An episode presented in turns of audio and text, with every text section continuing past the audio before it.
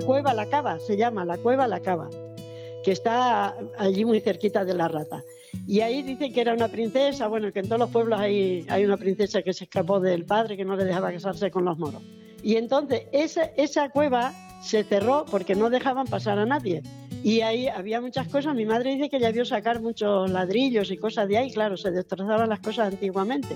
Pero no, no quieren hablar nada de eso. No sé qué, por qué. Dicen que si lo taparon y nadie quiere saber de lo que hay allí. Porque yo he preguntado muchas veces por qué no dejan pasar o verlo, a ver lo que hay ahí y tampoco no, no hay manera.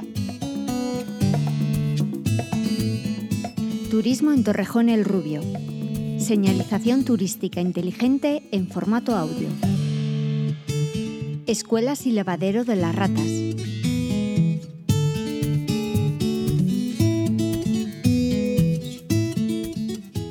Barrio de La Rata, en el lugar conocido como el Huerto de la Cava, se sitúan los orígenes de la localidad y está rodeado de leyendas e historias muy curiosas. La Cava era un castillo que dicen que la, llaman la Cueva La Cava, de una princesa que vino que quedó hasta el arroyo La Vid y luego bajaría por el, por el arroyo del pueblo y vino a parar ahí a la, cerca de la Rata. Y ahí hicieron un castillo que no sabe ni nadie quiere saber lo que hay allí porque no dejan entrar, lo han tapiado y no se sabe, no sabe lo que pasó. Y era la princesa que venía de Toledo, que se escapó de su padre porque no le dejaba casarse con el moro y vino a parar ahí a esa parte de la rata. Y entonces ahí hizo el castillo, que mi madre decía que sacaron muchas cosas de dentro, sobre todo materiales, material de, de ladrillos o de piedras y cosas de esas. Aquí mismo se hallan las escuelas de la Rata, que fue centro educativo hasta los años 70, siendo uno de los edificios de principios del siglo XX mejor conservados y con una arquitectura peculiar y novedosa. Actualmente este edificio es la Casa de Cultura. Esas escuelas las harían, eso era un terreno que era de una finca de, de por aquí que lo llamaban Mari Sánchez, la finca. Y la Mari Sánchez fue la que regaló el terreno eso para hacer las escuelas. Y esas escuelas tendrán unos 100 años por ahí, porque mi madre estuvo, cuando las hicieron, dice que estuvo allí, este, que iba a la escuela allí. Nosotros estuvimos en las escuelas, yo empecé en una casa particular en, el centro del pueblo. Luego había una escuela de niños y otra de niñas.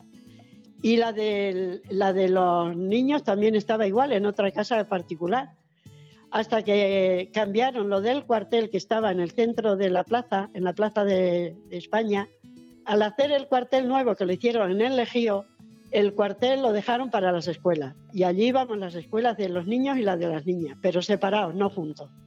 Es, es muy bonito porque es un edificio muy antiguo y allí ahora está la Asociación de los Mayores y de las Mujeres y un bar de el cuartel. Aquel sigue el edificio pero ya está por dentro, ya está todo cambiado, claro.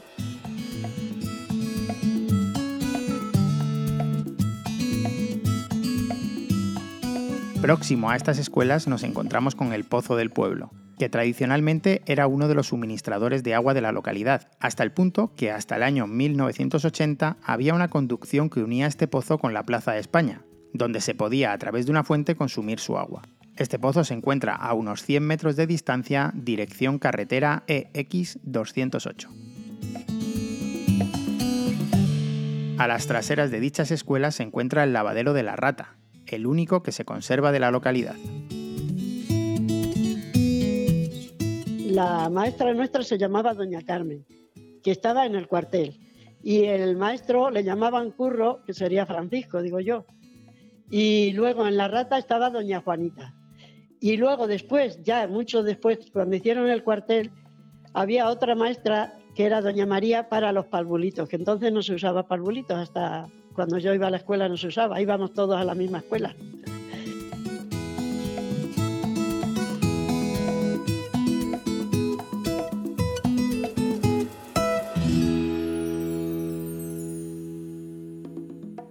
Una producción de Radio Viajera financiada en el marco del Proyecto para el Desarrollo de los Pueblos Inteligentes de la Junta de Extremadura y la Unión Europea, con el apoyo del Ayuntamiento de Torrejón el Rubio.